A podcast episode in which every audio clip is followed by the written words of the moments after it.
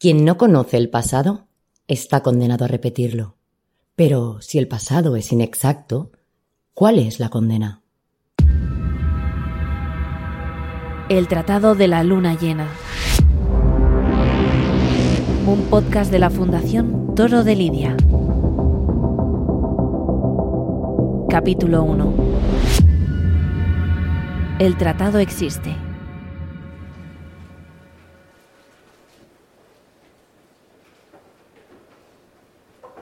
Estoy en la Biblioteca Nacional documentándome para mi siguiente artículo en la revista de historia de la que soy subdirectora. Reviso registros de la última época del Archivo de Indias, cuando fue trasladado de Sevilla a Cádiz. Sé que la investigación entre legajos no suena muy interesante, pero tiene su punto trabajar con documentos que llevan años, décadas o siglos en silencio, esperando a que llegue su tiempo para volver a tener voz. Ahora mismo Sostengo uno con la mano enguantada que me ha llamado la atención. Lo miro a contraluz, tratando de datar su antigüedad. Eso es algo que mi padre sabía hacer, pero que yo no he heredado. Él entornaba los ojos como si se concentrara y lanzaba una cifra, casi siempre bastante aproximada a la fecha original. No era un método muy científico, pero a mí me divertía mucho cuando era pequeña. En fin, el caso es que este documento recibe la luz directa por primera vez en más de dos siglos. 1792 es el año que aparece en el encabezado. La cuestión es que en el margen del papel, como añadido a última hora, el autor escribe lo siguiente. Tratado de tauromaquia.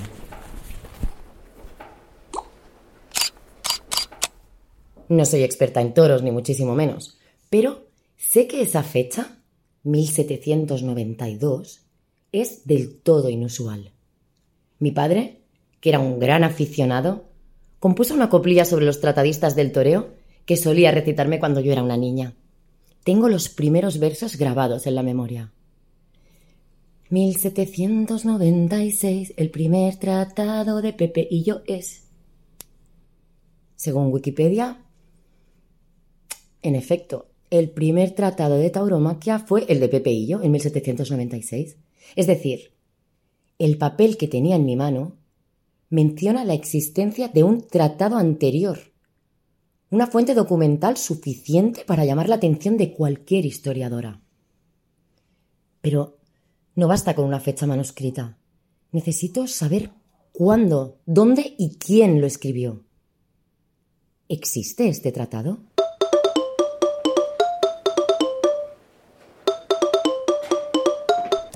Tengo que irme. Llego tarde.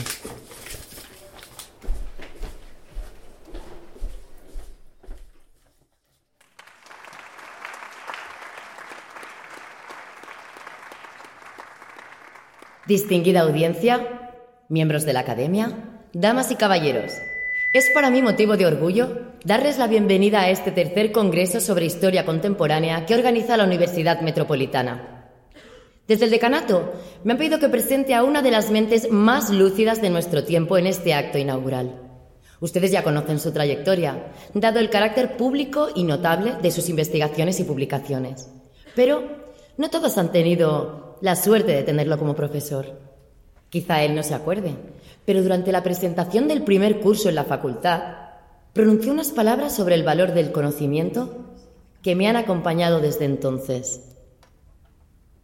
Si asumimos que la historia es movimiento en el tiempo, damos por sentado su inestabilidad. Y este camino es, por definición, inseguro. Solo un historiador íntegro es capaz de iluminar los hechos y asumir a la vez que cada paso es imperfecto. Aún hoy, y ya han pasado unos cuantos años, me llena de gratitud descubrir la historia a su lado. Reconozco en él con emoción a mi mentor académico. Reconozco en mí la fortuna de tenerlo cerca día a día, porque eso me da la oportunidad de aprender del mejor. Le cedo la palabra a mi maestro, el catedrático doctor del Departamento de Historia Contemporánea de la Universidad Metropolitana, Roberto Saavedra Gil.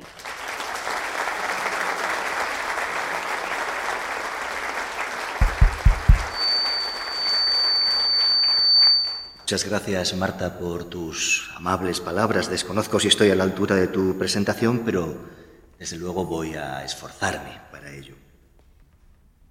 No es un secreto que nuestra disciplina atraviesa unos retos apasionantes y no pocas dificultades. El papel del historiador es clave, no solo como recolector de datos, sino sobre todo como transmisor de esa información a la ciudadanía. Es nuestra misión volver a vivir la historia, explicar sus causas y consecuencias para tratar de comprender la actualidad. La historia, ya saben, esa relación del tiempo con la memoria, maestra de la vida en palabras de Cicerón y según Cervantes, madre de la verdad.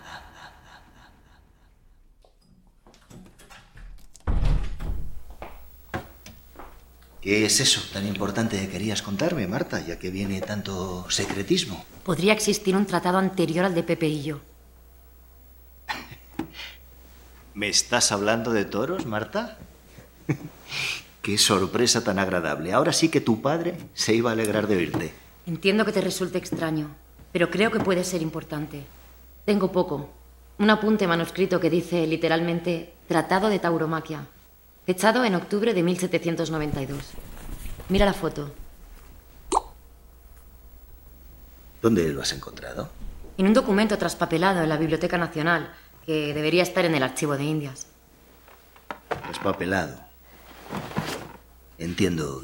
¿Y qué más? Y un nombre, Eduardo Pérez. El botánico burgués que debió escribir el inventario. Su familia tenía negocios en América. Es todo lo que sé. No pareces muy sorprendido. Querida, si a mis años tuviera que sorprenderme cada vez que aparece un volumen, un manuscrito, un legajo que puede ser importante, tendría el corazón hecho trizas. Bueno, dime, ¿qué, qué quieres saber? Nadie mejor que tú puede conocer si se escribió algo anterior al Tratado de Hillo. Por eso quería hablar contigo. 1792 es cuatro años antes de su tauromaquia o arte de torear, obra utilísima para los toreros de profesión, para los aficionados y toda suerte de sujetos que gustan de toros. Bonito título, ¿no te parece? Ya no se titula como en la época ilustrada. Me encanta la parte final. Toda suerte de sujetos que gustan de toros. Esta obra fue dictada por el torero Pepeillo, que no sabía escribir, supuestamente a su amigo, el escribano José de la Tijera, e impreso por primera vez en Cádiz, 1796. Ahí he llegado yo también, pero dime, ¿hay alguna obra anterior a esa a la que se pueda estar refiriendo el tal Eduardo Pérez? A ver, eh, existen textos preceptivos, como la cartilla de Osuna, que es un conjunto de recomendaciones para los aficionados que quieren torear. Eh, textos eh, más normativos, como las reglas para torear a pie, de Eugenio García Barañaga, de 1750, o el genial Precisos manejos y progresos en el arte de torear a pie, de José Daza, publicado en 1778 que bueno, este último toca tantos temas, aparte de la tauromaquia, posiblemente para evitar la censura, que no se considera un tratado en sí. Te estoy hablando de memoria, pero creo que esos tres son los fundamentales. Pero, a ver, ahora volvamos a la esencia. ¿Qué es un tratado, Marta? Es un documento escrito sobre una materia determinada, como un manual didáctico, integral y expositivo. Exacto sabes, durante la Ilustración se trató de ordenar todas las materias humanas, darles una estructura para fijarlas en el tiempo y reglamentarlas para hacerlas reproducibles. Tauromaquia, tan querida por el pueblo español, no fue una excepción. Y eso que muchos de los españoles ilustrados la consideraban una barbaridad. De hecho, el propio Jovellano se oponía a ella y trató de prohibirla. Eh, el caso es que no es de extrañar que hubiera en esa época, entre finales del 18 y principios del 19, otros escritos que trataran de establecer las suertes y el orden de la corrida, pero de ahí a llamarlos tratados hay mucha distancia. Ya, pero esas son precisamente las palabras escritas en el inventario. Tratado de tauromaquia. ¿Y si existe? Sé, sé que no eres tan inocente para pensar que esta noticia abriría los telediarios. Pero he de decirte que tampoco supondría un cambio de paradigma en la tauromaquia actual. Imagina que alguien encontrara, me lo invento, uno de los primeros reglamentos de fútbol en Huelva, que dijera que se juega con dos porteros. Estaría igual, se seguiría jugando con uno. No importa. La gente tiene derecho a saber. Nosotros como historiadores tenemos la obligación de dar a conocer la verdad. No aspiro a cambiar nada. Pero este es el tipo de pista que hay que investigar. ¿No crees? Mira, si me preguntas mi opinión, no creo que te lleve a ningún sitio. Los archivos históricos se han estudiado mucho sin encontrar nada relevante sobre tauromaquia. Lo más probable es que ese apunte manuscrito se refiera al libro de José Daza. Desemboca en la vía actual, la de Illo, Paquiro y Guerrita. Un segundo. Ordenemos los hechos. Eduardo Pérez, botánico, escribe un listado con los libros que se va a llevar en su viaje a América. Eso nos habla de un hombre metódico y ordenado. Debe estar a pocos días de embarcar, seguramente en Cádiz o Sevilla. Bien, tiene el listado terminado y en el último momento, en un margen del papel, añade Tratado de Tauromaquia. ¿Por qué? Es una historia bien contada. Pura especulación, pero bien contada. Mira, te voy a contar otra. Tu burgués entra en una librería y allí encuentra una copia del libro de Daza, que algún escritor pícaro ha hecho pasar por suya cambiando el título. El plagio era muy habitual en la época. Él la compra antes de embarcar y la añade a su inventario. ¿Por qué no? Este juego podemos jugar los dos. Mal haríamos si nos diéramos por derrotados sin hacer lo que éticamente tenemos que hacer. Aquí se abre una hipótesis que hay que contrastar. Estamos hablando de la verdad, Roberto. Sí, el valor de la verdad es nuestro patrón oro y merece siempre salir a la luz, pero en el mejor de los casos, que es el más improbable, no esperes ninguna consecuencia. Mira, no quiero resultar paternalista, pero ya sabes que conozco muy bien el entorno taurino. Es tradicional y conservador, se sustenta en valores clásicos inalterables y cerrará filas ante cualquier novedad. Más aún proveniente de... ¿De quién? De una antitaurina. Esto me hizo reflexionar. ¿Soy antitaurina? Mi padre era un gran aficionado y un estudioso del toreo, pero él y yo nunca compartimos su afición en una plaza. Cuando era pequeña, me llevaba a la ganadería de un amigo suyo, donde yo solía jugar con su hija. Estaba fascinada por ver tantos animales y tantos artilugios propios de una finca que yo una niña de ciudad desconocía, que le preguntaba una y otra vez para qué servía esto o aquello, o cómo se llamaba lo de más allá. Me encantaba esa vida de campo, aunque solo fuera un día a la semana, porque despertó en mí un cariño por la naturaleza que me ha acompañado desde entonces. A los 11 años, cuando empecé a cobrar conciencia de lo que suponía criar toros bravos, para luego darles muerte en la plaza, me entró un terror profundo por el destino de estos animales. Y ese día, en la finca, traté de impedir que el torero matara una vaquilla en el tentadero. O así lo creía yo, porque allí no se iba a matar a ningún animal. Aún recuerdo mi salto al albero y el posterior revolcón que me pegó Angelita, así se llamaba la pobre, tras correr gritando hacia ella. Tras el susto y la conmoción, dejé de ir con mi padre al campo. Algo se quebró entre nosotros esa mañana como si esa acogida fuera un paso iniciático que me condujera a la adolescencia, el momento exacto en que él empezó a ver en mí una muchacha que dejaba de ser la hija de papá. ¿Soy antitaurina?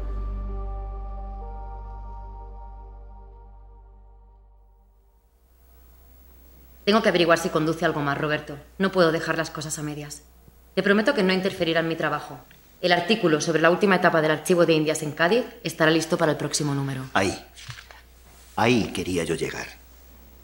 Sabes que con este número terminamos la serie sobre el archivo en la revista y que tu artículo es el eje central de la investigación. Por primera vez. Sí, descuida. Tengo ya una primera versión perfilada. ¿Seguro? Absolutamente. Volviendo al otro tema, cabe la posibilidad de que ese tratado corresponda a una tauromaquia original, única y olvidada.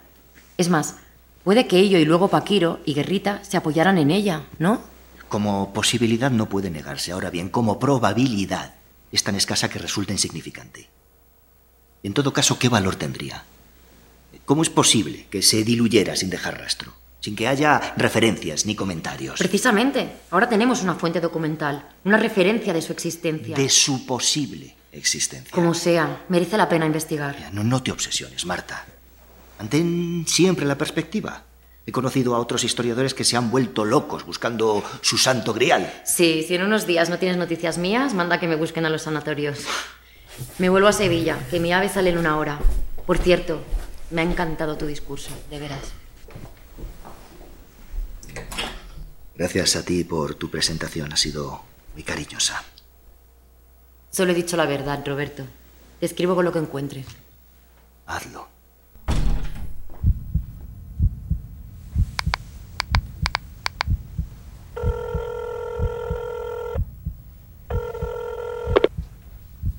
Sí. Em, tenemos un problema. Este episodio ha sido impulsado por la Fundación Toro de Lidia con la colaboración del Ministerio de Cultura y Deporte. La Fundación Toro de Lidia es una entidad destinada a la promoción y defensa de todas las tauromaquias. Tú también puedes involucrarte. Hazte amigo de la Fundación. Para más información, visita nuestra web fundaciontorodelidia.org.